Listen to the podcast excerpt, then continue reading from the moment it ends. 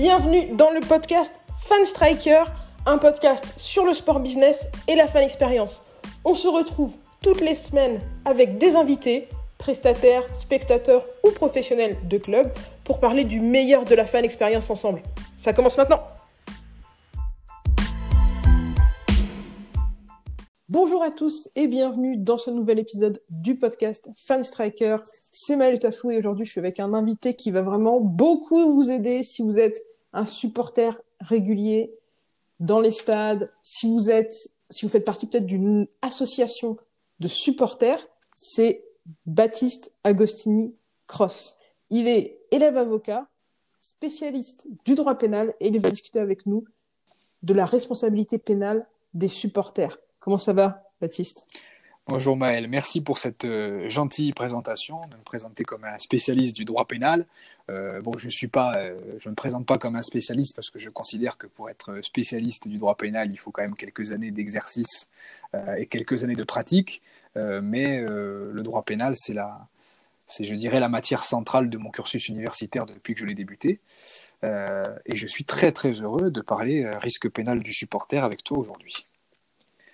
Toi, en fait, à la base, tu es personnellement un fan de sport. Oui.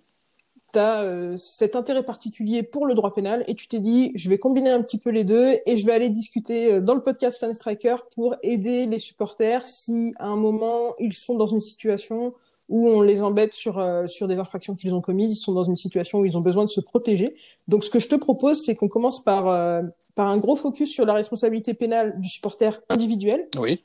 Euh, quel type déjà d'infraction est-ce que tu peux commettre quand tu es un supporter en tant que supporter individuel? Quel type d'infraction tu as Si tu devais euh, signer 3-4 euh, grands types d'infractions? Ben alors, pour, euh, pour éviter le, blabla juridique, il y a trois grandes catégories, à mon sens, d'infractions qui sont encourues lorsqu'on est un supporter. On a des infractions qu'on va appeler des infractions de, de droit commun qui sont dans le code pénal et qui peuvent se commettre, que ce soit dans un stade ou ailleurs. Euh, mais il y en a certaines qu'on va pas mal retrouver euh, à l'intérieur euh, ou aux abords du stade.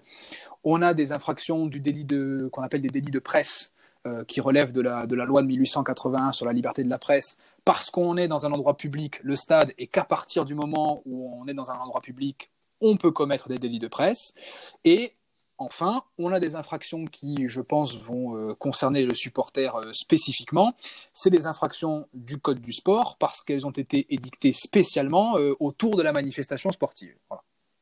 Je te propose qu'on commence par les infractions du droit pénal, du Code pénal. Ça ressemble à quoi? C'est quel type d'infraction qu'on peut commettre dans un stade qui sont particulières au droit pénal Bon, alors euh, euh, déjà, euh, globalement, la majorité des infractions du code pénal, elles peuvent se commettre dans un stade, elles peuvent se commettre, je dirais, ailleurs aussi. Si je tue quelqu'un, que je le tue dans un stade ou que je le tue ailleurs, c'est un homicide volontaire. C'est pas spécifique au, au, sport. mais il y a quand même certains délits qu'on risque de retrouver plus facilement au cours d'un match ou autour d'une manifestation sportive et qui relèvent du droit commun. Moi, le premier qui me vient en tête, euh, c'est les violences volontaires. Les violences volontaires, euh, qu'on soit euh, un, supporter et qu'on se batte avec d'autres supporters, par exemple, ou qu'on cherche à, frapper quelqu'un d'autre, c'est des violences volontaires. Mais ce n'est pas seulement le contact physique. Ça, je pense que ceux qui nous écoutent doivent le savoir. je vais donner un exemple tout bête. je jette une bombe agricole sur un joueur dans le but de le blesser, ça lui explose à côté, ça lui cause ce qu'on appelle un choc émotif. Le délit de violence volontaire, il peut être constitué parce que c'est pas seulement le contact physique, c'est aussi les violences psychologiques, le choc émotif qu'on va causer euh, à, la victime. Voilà, donc c'est euh, le délit de violence volontaire, c'est quand même une infraction qu'on va retrouver, euh, qu'on peut retrouver dans ou aux abords, aux abords du stade. C'est pas forcément parce qu'on frappe pas quelqu'un qu'on ne commet pas l'infraction de, de violence. Voilà.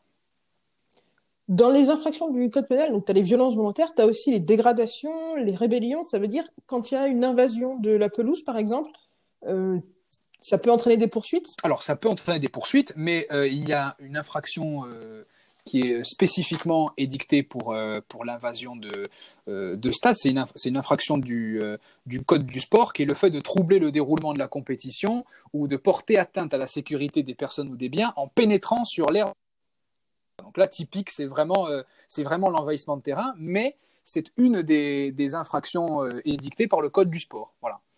Euh, en, revanche, dans, le, tu as parlé des dégradations euh, et, des rébellions, euh, c'est des infractions qu'on retrouve également dans le code pénal.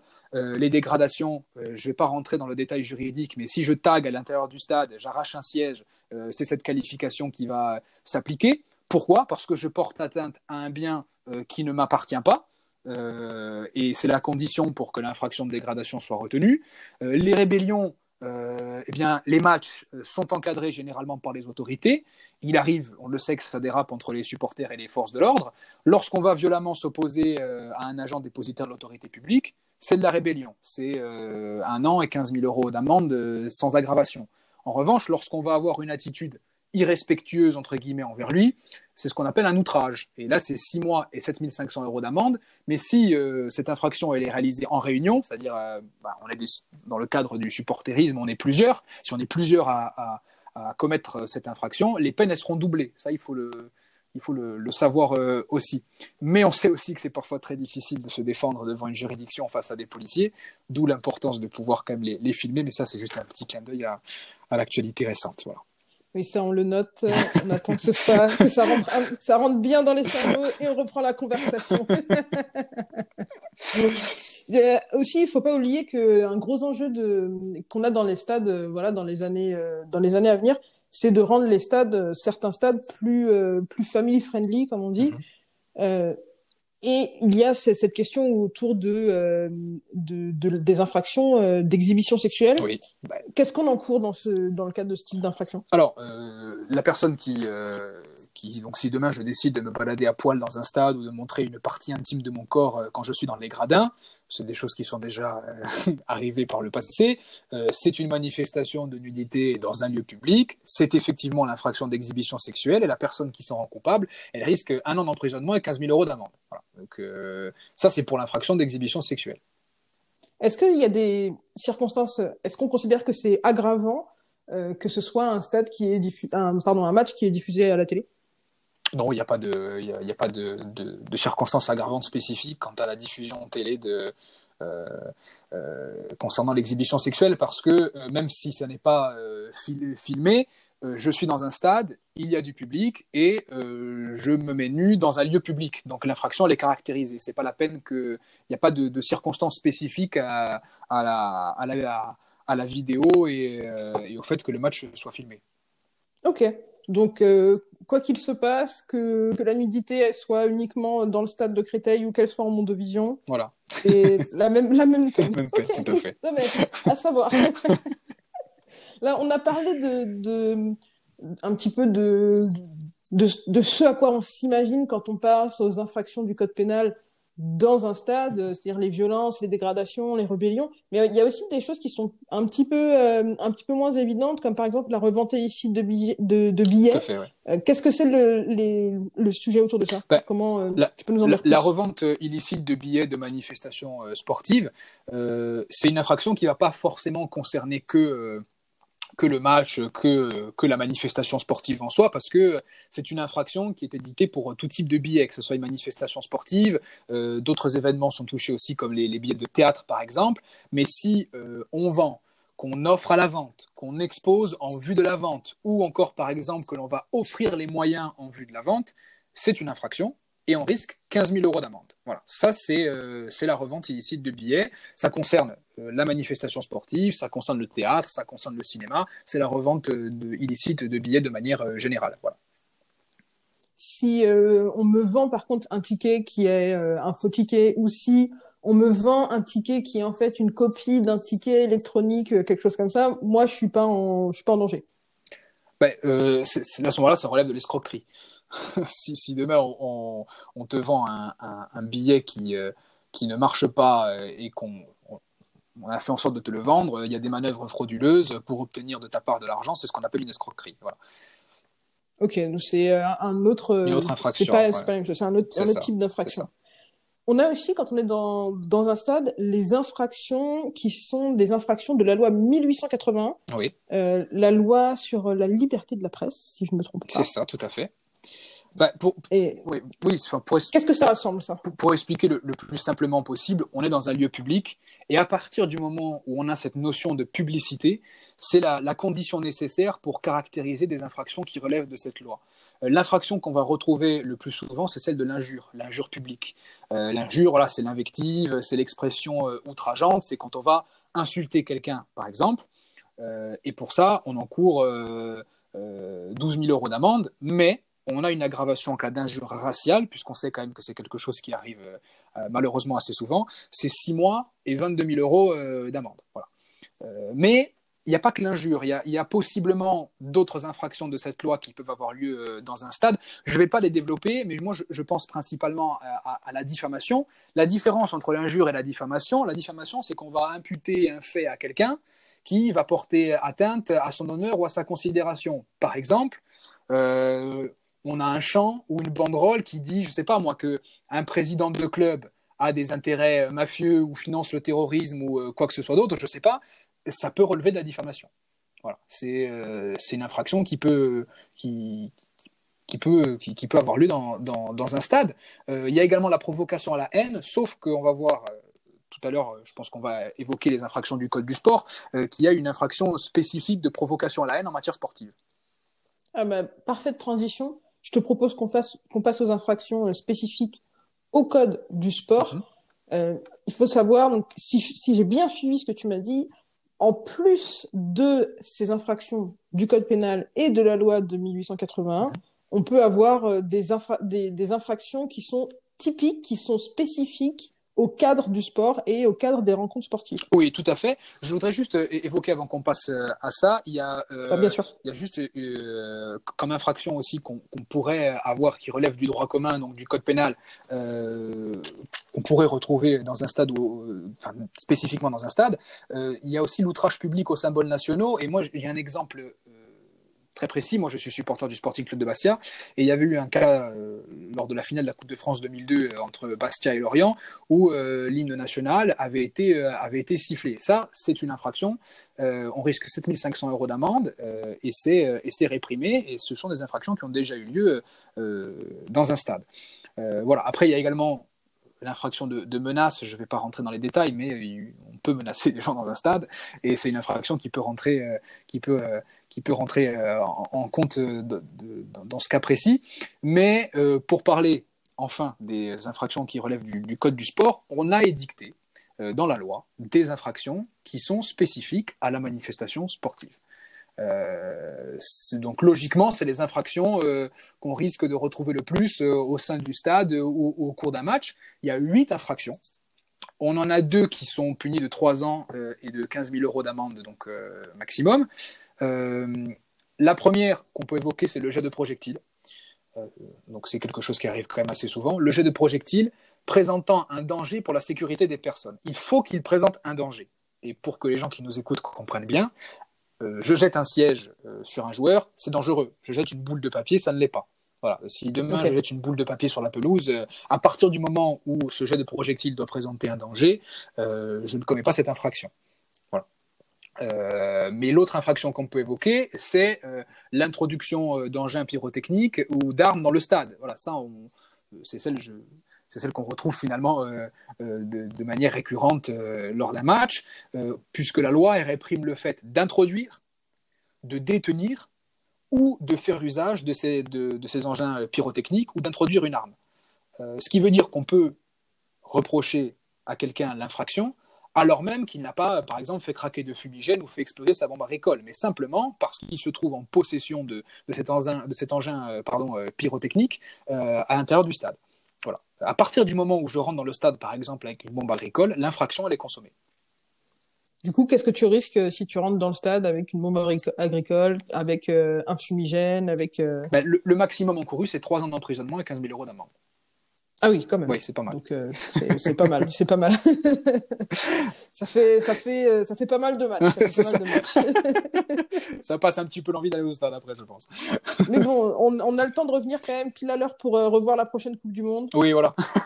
Ça va Non, je, n'encourage pas, bien sûr, je n'encourage pas. non, mais après, on, en passant. On, a un débat aussi à, avoir, je pense, sur cette infraction-là, parce qu'on ne peut pas à la fois avoir de l'hypocrisie et se réjouir de voir un stade euh, allumé avec des fumigènes et des engins pyrotechniques, et en même temps euh, pénaliser ça. Euh, enfin, je pense qu'il pourrait y avoir aussi un débat sur, sur l'utilité de cette infraction ou pas à l'intérieur du stade. Le, on en avait parlé avec la LFP, il y a un retour dans les débats sur... il y a un retour de de l'idée de réintroduire les fumigènes euh, dans les stades, peut-être progressivement. Euh, il y a eu des tests de, de, fumigènes froids qui ont été faits dans pas mal de stades. Donc, euh, c'est, je pense, je suis d'accord avec toi, c'est un sujet sur lequel il, faudrait peut-être faudrait une évolution, il faudrait une petite évolution. Une évolution, bah, c'est sûr que, en fait, finalement, si tu regardes même ce que les gens ce qui fait rêver, tu vois, quand, quand je parle en ce moment, on parle beaucoup de voyages sportifs sur, sur Fan Striker quand, quand j'en discute avec les gens, ils me disent ah bah en Serbie, euh, je suis allé à tel, à tel stade, c'était super, les fumigènes euh, à Istanbul, etc.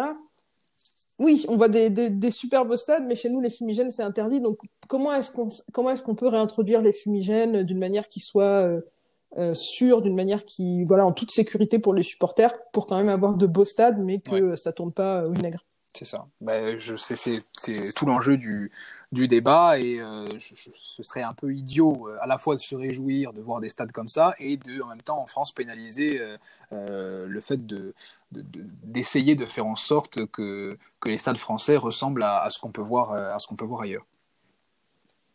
Au-delà, des, au-delà de l'introduction de ce type d'objet dans les stades, il y a aussi beaucoup de, beaucoup de, de cas de voilà, de, de réprimande des supporters autour de signes et de symboles rappelant des idéologies racistes ou xénophobes, de la provocation à la haine ou à la violence. Alors, qu'est-ce que tu peux nous dire sur ces sujets-là? Alors ça, ce sont des, des infractions qui, euh, pour lesquelles on encourt euh, un an et 15 000 euros d'amende. Il y en a plusieurs. Euh, on a donc ce que tu as dit, le fait d'introduire, porter ou exhiber des insignes, signes ou symboles rappelant une idéologie raciste ou xénophobe. Euh, pour que ça soit facile à comprendre, si j'ai un drapeau nazi dans les tribunes, par exemple, ça relève de cette infraction. Euh, ensuite, on a le fait de provoquer euh, des spectateurs à la haine ou à la violence à l'égard d'un arbitre, un juge sportif, un joueur ou toute autre personne ou groupe de personnes. Donc là, c'est aussi c'est clair hein, que je provoque à la haine envers l'arbitre, envers le joueur ou envers le supporter adverse. Ça, ça, reste, ça reste une infraction. Mais on a aussi l'infraction dont on a parlé rapidement tout à l'heure, qui concerne spécifiquement l'envahissement de terrain, qui est le fait de troubler le déroulement de la compétition ou porter atteinte à la sécurité euh, des personnes ou des biens euh, lorsqu'on pénètre euh, sur l'aire de compétition, c'est comme ça qu'ils l'appellent. et après, on a trois infractions qui, elles, sont relatives à la boisson, puisqu'il est interdit de, pénétrer ou tenter de pénétrer par force ou par fraude. Ça, c'est important. La précision est importante. En état d'ivresse dans un stade, euh, la même chose pour l'introduction par force ou fraude de, boissons alcooliques. Et ensuite, on a un petit cas spécial qui est celui d'accéder au stade en état d'ivresse et se rendre coupable de, certaines violences. Euh, et puis, il y a des infractions euh, qui, je pense, vont nous intéresser spécifiquement aujourd'hui, qui sont édictées pour quand on viole ce qu'on appelle une interdiction de stade. Qu'est-ce que c'est une interdiction de stade? Ben, interdiction de stade, on va interdire euh, aux supporters euh, qui est visés par cette interdiction de pénétrer ou se rendre aux abords euh, du stade dans lequel se déroule un match des équipes qui sont concernées par la décision en question. il peut aussi être obligé de répondre à une convocation à chaque rencontre pour qu'on soit sûr qu'il ne va effectivement pas braver, je dirais, cette interdiction.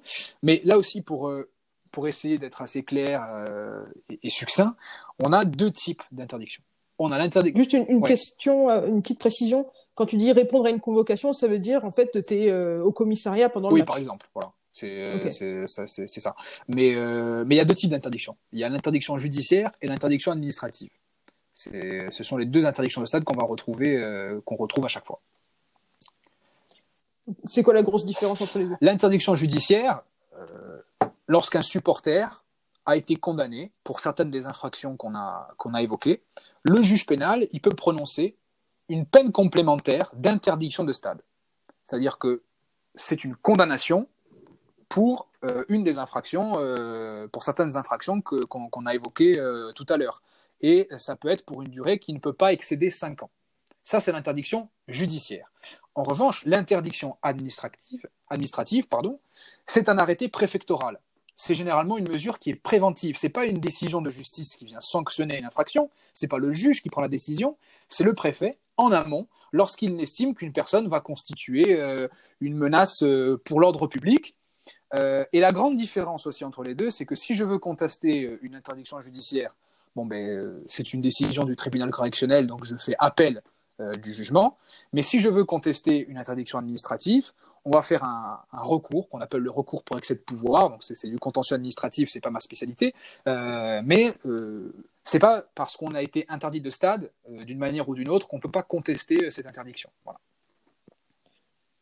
Quand on est face à une interdiction administrative de stade, qu'on veut faire appel, alors, non, même avant ça, même avant ça, quand, quand, on est face à une interdiction administrative de stade, qu'est-ce qui peut justifier que euh, de manière préventive, on dise euh, bah, toi, Baptiste, non, tu, tu peux pas aller euh, au Parc des Princes. Bah, c'est ce qu'ils appellent le trouble à l'ordre public. Après, il y a, plusieurs, on va dire, il y a plusieurs cas où on peut considérer qu'il y a un trouble à l'ordre public. Il y en a beaucoup, je vais pas les évoquer ici. Mais à partir du moment où on va considérer que la présence de, de ce supporter-là peut constituer une menace pour l'ordre public. Parfois, ça peut venir en, complément d'une interdiction euh, euh, judiciaire euh, par le juge, hein. mais le préfet va considérer que la présence de ce supporter-là peut provoquer une menace pour l'ordre public et il va décider de l'interdire de, stade. Mais il faut que les gens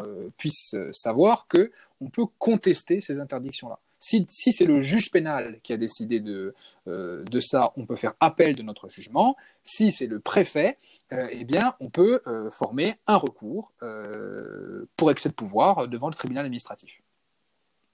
Ça, ça, en fait, les démarches pour faire ça, ça, ça passe par quoi? Est-ce que tu es obligé de passer par un avocat? Tu es obligé de. Bah, c'est, quelque... Ça prend combien de temps? Bah, Pour l'interdiction judiciaire, par exemple, vous êtes devant le tribunal correctionnel, ce sera euh, on fait appel de la décision à partir du moment où, euh, enfin, avant qu'elle devienne définitive, on fait appel de la décision. Euh, si vous êtes assisté d'un avocat, vous le ferez avec votre avocat. De toute manière, on en parlera tout à l'heure. Je, pense qu'il faut impérativement, lorsqu'on lorsqu'on nous reproche une infraction, être aux côtés de son avocat. Voilà. Mais je pense qu'on va l'évoquer tout à l'heure lorsqu'on va évoquer les, conséquences de, tout ça.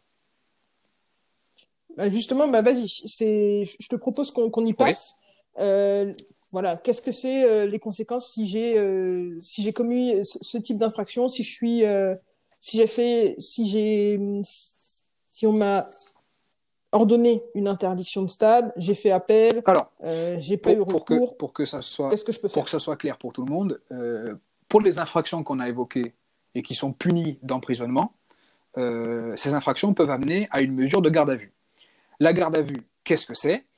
C'est une mesure au cours de laquelle euh, on va vous euh, questionner car on vous suspecte d'avoir commis une infraction. C'est une mesure de contrainte. Vous êtes contraint. On vous a soit emmené de force, soit on refuse que vous partiez. Si vous n'êtes pas contraint, ça n'est pas une garde à vue, c'est ce qu'on appelle une audition libre. Ça veut dire qu'on peut partir. Certains diront vous devez partir. Moi, je me contenterai aujourd'hui dans ma position de vous dire que vous pouvez partir. mais si on ne peut pas partir, c'est une garde à vue. La garde à vue, elle peut durer 24 euh, heures. Euh, dans le cadre des, délits qu'on a évoqués, c'est 24 heures avec une prolongation possible par le procureur de 24 heures supplémentaires. Lorsqu'on fait l'objet d'une mesure de garde à vue, on a plusieurs droits. Et euh, il faut non seulement les connaître, et savoir comment les utiliser. Le premier droit, et le plus important, c'est le droit à l'avocat. Pour tous les gens qui nous écoutent, et j'insiste bien, il faut impérativement exercer le droit à l'avocat en garde à vue. C'est impératif pour que la garde à vue se passe bien, pour être sûr que vous soyez bien traité euh, pendant cette mesure, qu'il n'y ait pas de dérapage, et surtout que vous vous auto-incriminez, c'est-à-dire de dire des choses qui vont aller. Et là, soit euh, on connaît un avocat, et très bien, on donne le nom de l'avocat qu'on connaît, soit on n'en connaît pas, et on sera défendu par ce qu'on appelle un avocat commis d'office un avocat commis d'office, c'est pas un mauvais avocat comme on voit dans les films ou dans l'imaginaire collectif. C'est un avocat qui est de permanence pénale, c'est-à-dire qu'il est là pour représenter les intérêts de ceux qui n'ont pas d'avocat, justement.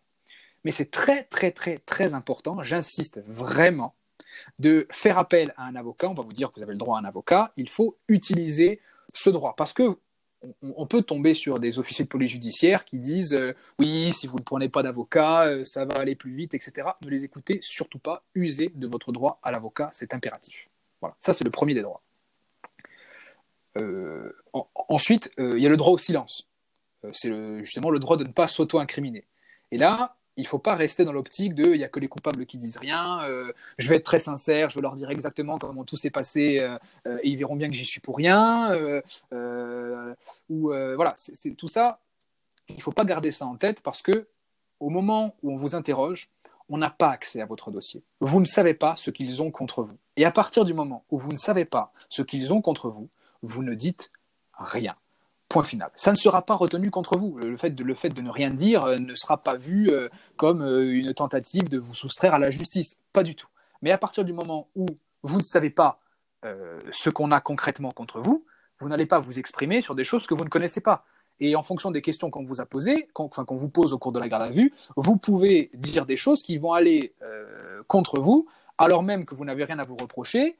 C'est une situation qu'il faut à tout prix éviter. Mais si, pour une raison ou une autre, on décide quand même de parler aux officiers de police judiciaire, euh, il faut bien relire le PV qu'on va vous présenter à la fin. On va vous présenter le PV avec euh, toutes les, phrases que vous aurez euh, prononcées au cours de la mesure de garde à vue, les réponses aux questions qu'on vous a posées. Il faut bien relire et bien vérifier que tout ce qui est dit dans ce PV est exact. Voilà. Après, il y a d'autres droits. Le droit à un médecin, il faut utiliser ce droit. Euh, parce que le médecin euh, va vérifier si votre euh, état est compatible avec une mesure de garde à vue. puis aussi, enfin, on va pas se mentir, hein, une mesure de garde à vue, c'est pas vraiment la joie. on est contraint, on est dans un environnement quand même assez hostile. voir un médecin, parler à quelqu'un d'autre que des officiers de police judiciaire, s'extraire un peu de, ce bourbier, ça fait toujours plaisir. Voilà, donc il faut utiliser ce droit au médecin, le droit à un interprète si on ne parle pas français, et le droit de faire prévenir un proche. ça aussi, c'est nécessaire parce que admettons que votre garde à vue dure par exemple 24 heures, euh, je pense que vos proches vont un petit peu s'inquiéter si pendant 24 heures euh, vous ne dites rien. Voilà. Donc je, pense que globalement, là, pour ce qui est de la mesure de garde à vue et, des droits, on a fait un petit peu le tour, mais il faut vraiment, vraiment, vraiment les exercer. Voilà. Donc je résume, si après un match, on vient me chercher, on m'accuse de quelque chose, à ce moment-là, je ne sais peut-être pas encore de quoi. Uh-huh. Mon premier réflexe, ça doit être de contacter un avocat ou de euh, me faire commettre d'office un avocat. Euh, ensuite, de me taire. De manière, euh, de manière gracieuse. Voilà, c'est ça, tout à fait. On se tait. Je ne souhaite pas répondre à vos questions. Euh, tout simplement, on ne voilà, on, on, répond pas aux questions qu'on nous pose. Un petit tour chez le médecin. Et un petit coup de fil euh, ouais, c'est ça. Coup de fil à Soit un coup de fil à un ami, soit un coup de fil à, à mamie, mais bon, un coup de fil à, un proche pour prévenir de, de, la mesure dont on fait l'objet. Ouais, de, de, de, exactement, pour que tout le monde sache où on est. c'est ça. Ça, c'est quand on, parle de la responsabilité euh, pénale des supporters individuels. Tu as aussi la responsabilité collective de l'association de supporters. Donc, déjà, est-ce que tu peux m'expliquer ce que c'est ce que tu définis comme une association de supporters? Si moi, je vais avec euh, un groupe de, de, potes et on est supporters, on n'est pas une association de bah, supporters. Il faut qu'on soit bah, déclaré. c'est l'association euh, comme, on l'entend pour créer une association. C'est une association qui est créée. par exemple, je veux dire, la plupart des ultras ont une association, euh, loi 1901, euh, qui, est, euh, qui, qui, est créée très souvent. concernant la, responsabilité, je ne vais pas rentrer dans les détails, on, peut rechercher la responsabilité civile et aussi pénale de l'association, la, de mais au niveau pénal, c'est quelque chose qui va être assez compliqué. Parce que on est je ne veux pas trop rentrer dans le blabla juridique, mais pour que ça soit assez compréhensible de tous, l'association, c'est une personne morale et pour qu'on puisse lui reprocher une infraction, il faut que celle-ci soit commise euh, pour le compte de l'association par un organe ou représentant, pour le compte de l'association. Donc ça veut dire que c'est pas parce qu'il y a deux trois mecs membres de l'association qui dérapent dans les tribunes et qui font une bêtise qu'on va pouvoir engager sa responsabilité pénale. Euh, je ne pense pas non plus que les deux trois mecs membres de l'association, euh, quand bien même ce seraient des organes ou des représentants de, enfin ils auraient le, on, les considérait comme organes ou représentants de l'association qui euh, commettent des violences dans le stade, ils les commettent pas pour le compte de l'association. Je pense que ça serait, c'est quand même très difficile à rechercher, mais il y a quand même des mesures qui vont, qui s'ils ne vont pas toucher une association spécifiquement, vont toucher la collectivité des supporters et ça c'est une mesure que je pense les gens qui nous écoutent connaissent bien, c'est les interdictions ou les limitations de déplacement. le préfet de département ou le ministre de l'Intérieur, ils peuvent décider d'une interdiction ou d'une restriction de déplacement si, comme on l'a dit tout à l'heure, le déplacement est susceptible d'occasionner des troubles graves pour l'ordre public. Et si on ne respecte pas cet arrêté, euh, c'est six mois d'emprisonnement euh, et 30 000 euros d'amende. Et là aussi, pour contester cette mesure, on passe par un, recours pour excès de pouvoir. Euh, les interdictions de déplacement, si je prends un exemple pour la, pour la Ligue 1, je crois que c'est la saison 2017-2018, il y a eu 38 interdictions de déplacement. je ne sais pas, ceux qui ne suivent pas le football et qui ne suivent pas la Ligue 1, il y a 38 journées en Ligue 1 ça fait en moyenne une interdiction de déplacement euh, par journée. C'est quelque chose de colossal. Donc c'est quelque chose qui arrive, mais c'est quelque chose qui peut être contesté par le recours pour excès de pouvoir. Encore une fois, je ne suis pas euh, spécialiste du contentieux administratif, mais souvent ces interdictions, elles arrivent euh, dans un temps assez proche de la rencontre, et il faut agir vite, et il y a des mesures notamment des, la mesure du référé suspension, euh, qui, euh, qui permettent d'agir un peu plus en urgence et un peu plus, un peu plus vite. Encore une fois, je ne suis pas spécialiste du contentieux administratif, donc je ne vais pas rentrer dans, euh, l'explication de, ce que, sont ces mesures d'urgence, mais elles existent et ces interdictions de déplacement, elles, peuvent être, contestées. Ça, c'est une mesure qui va toucher la collectivité des supporters. Ça, est-ce que c'est comme euh, c'est comme les interdictions de stade où en fait euh, on t'interdit le déplacement, mais ça veut pas simplement dire que t'as pas le droit d'y aller, ça, ça, veut dire aussi que tu dois être en garde à vue? Non, pas du tout. Non non, non, pas, du tout pas du tout, la, la, mesure de garde à vue, euh, elle ne peut être que si on vous reproche d'avoir commis une infraction, et ça doit être une infraction qui est punie d'emprisonnement. C'est que si à partir du moment où on a, des éléments contre vous, pour vulgariser la chose, euh, on pense que vous avez commis, euh, je sais pas moi, un jet de projectile par exemple. Le jet de projectile, on a vu que c'était une infraction euh, pour laquelle on risquait au, maximum trois ans d'emprisonnement. Donc on peut faire l'objet d'une mesure de garde à vue. Là, c'est administratif, c'est préventif. Voilà, c'est quelque chose qui est préventif, c'est qu'on va, on va considérer que on veut éviter le trouble à l'ordre public. Le trouble n'a pas encore eu lieu on veut l'éviter, ce trouble. Donc, pour éviter ce, trouble à l'ordre public, on va euh, interdire euh, les supporters de déplacement, on va limiter euh, leur déplacement. Mais tout à l'heure, tu, parlais de, l'association de, supporters. pour, pour, j'ai pas envie d'oublier un, petit point, c'est qu'il y a quand même une mesure que risquent les, associations de, supporters, les groupements de supporters, c'est une mesure qui a été dictée dans le Code du sport euh, et qui explique que dans certaines, euh, dans certaines conditions, je ne vais pas toutes les édicter, mais que c'est lorsqu'on a des membres, par exemple, de l'association qui ont commis certains actes qui sont visés par le texte, des actes qui sont répétés ou un acte grave, le tout en réunion, le Premier ministre, sur proposition du ministre de l'Intérieur, peut dissoudre ou suspendre l'association de supporters. Voilà, ça c'est, je pense que c'est la mesure la plus grave que peut risquer une association de supporters euh, lorsqu'on lorsqu'on sait l'importance qu'elles ont, lorsqu'on sait le but qu'ont ces associations, euh, lorsqu'on est dissous, ben euh, c'est quand même la, mort de l'association. Qu'est-ce que ça veut dire ça pour les individus qui font partie de l'association? Est-ce que moi, Maël Tafou, si je fais partie d'une association de supporters et que mon association, elle est dissous, elle, est ouais, disons qu'elle soit dissous. Euh, est-ce que j'ai toujours le droit d'aller au stade comme avant? Est-ce que euh, je et si mon, mon, association est interdite de déplacement? Est-ce que j'ai le droit de me déplacer en tant bah, que Les interdictions de déplacement, elles vont viser la collectivité des supporters. Donc, euh, tu n'as pas le droit, de, enfin, tu, tu n'es pas invité à te, à te déplacer aux abords, euh, aux abords du stade dans lequel va se dérouler la rencontre. C'est que, je donne un exemple souvent, euh, dans, les, dans les interdictions de déplacement, on dit que c'est interdit à tout supporter ou toute personne se présentant comme supporter de telle équipe de se retrouver ce soir-là aux abords du stade ou de rentrer dans le stade. Voilà, en gros, l'interdiction de déplacement, c'est ça. Mais si toi, en tant que supporter, membre d'une association de supporters, euh, la dissolution de cette association euh, est prononcée. Euh, si il n'y a aucune interdiction, qu'elle soit judiciaire ou administrative, de stade qui vise ta personne à toi, tu peux continuer d'aller au stade. en revanche, l'association n'existera plus. Ok. Donc c'est oui, donc c'est la mort de, l'association. Voilà, de, l'association, mais ça, en fait, tu, tu redeviens un supporter individuel. oui, voilà, c'est ça.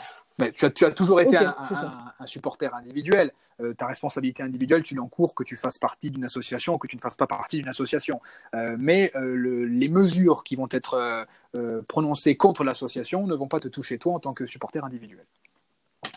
Bah, écoute, en tout cas, si j'ai un petit problème dans quelques années, aux abords d'un stade, s'il m'arrive quelque chose, des échauffourées, peut-être si je je ne sais pas si, je, si je me bagarre, s'il se passe quelque chose. Je te, je te laisserai ma carte, Maël. s'il se passe quelque chose, voilà, si, euh, si je, suis confronté à quelqu'un qui critique euh, Sergio Ramos, qui critique le Real Madrid, quelque chose comme ça, on sait jamais. Je peux, je peux déborder. je peux déborder. Je te comprends, je te comprends. Mais écoute, je, garderai ton numéro dans mon téléphone parce que j'ai retenu si, si je suis amené en garde à vue, premier réflexe, appeler un avocat. D'ici, d'ici un an, parce que je ne suis pas encore avocat, d'ici un an, si tout se passe bien, si, moi, si la suite de mon parcours se passe bien, tu pourras, tu pourras rappeler. ok, donc voilà, d'ici un an, je me, je me prépare, on va faire un petit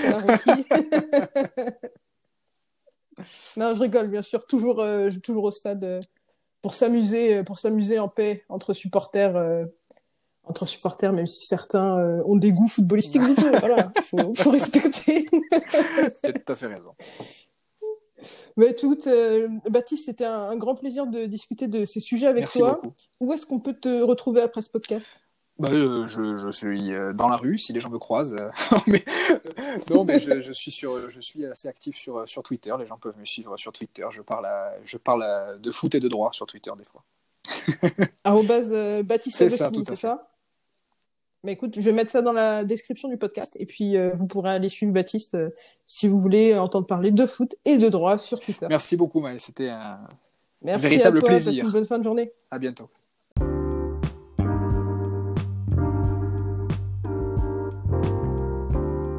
Merci à vous de nous avoir rejoints pour ce podcast.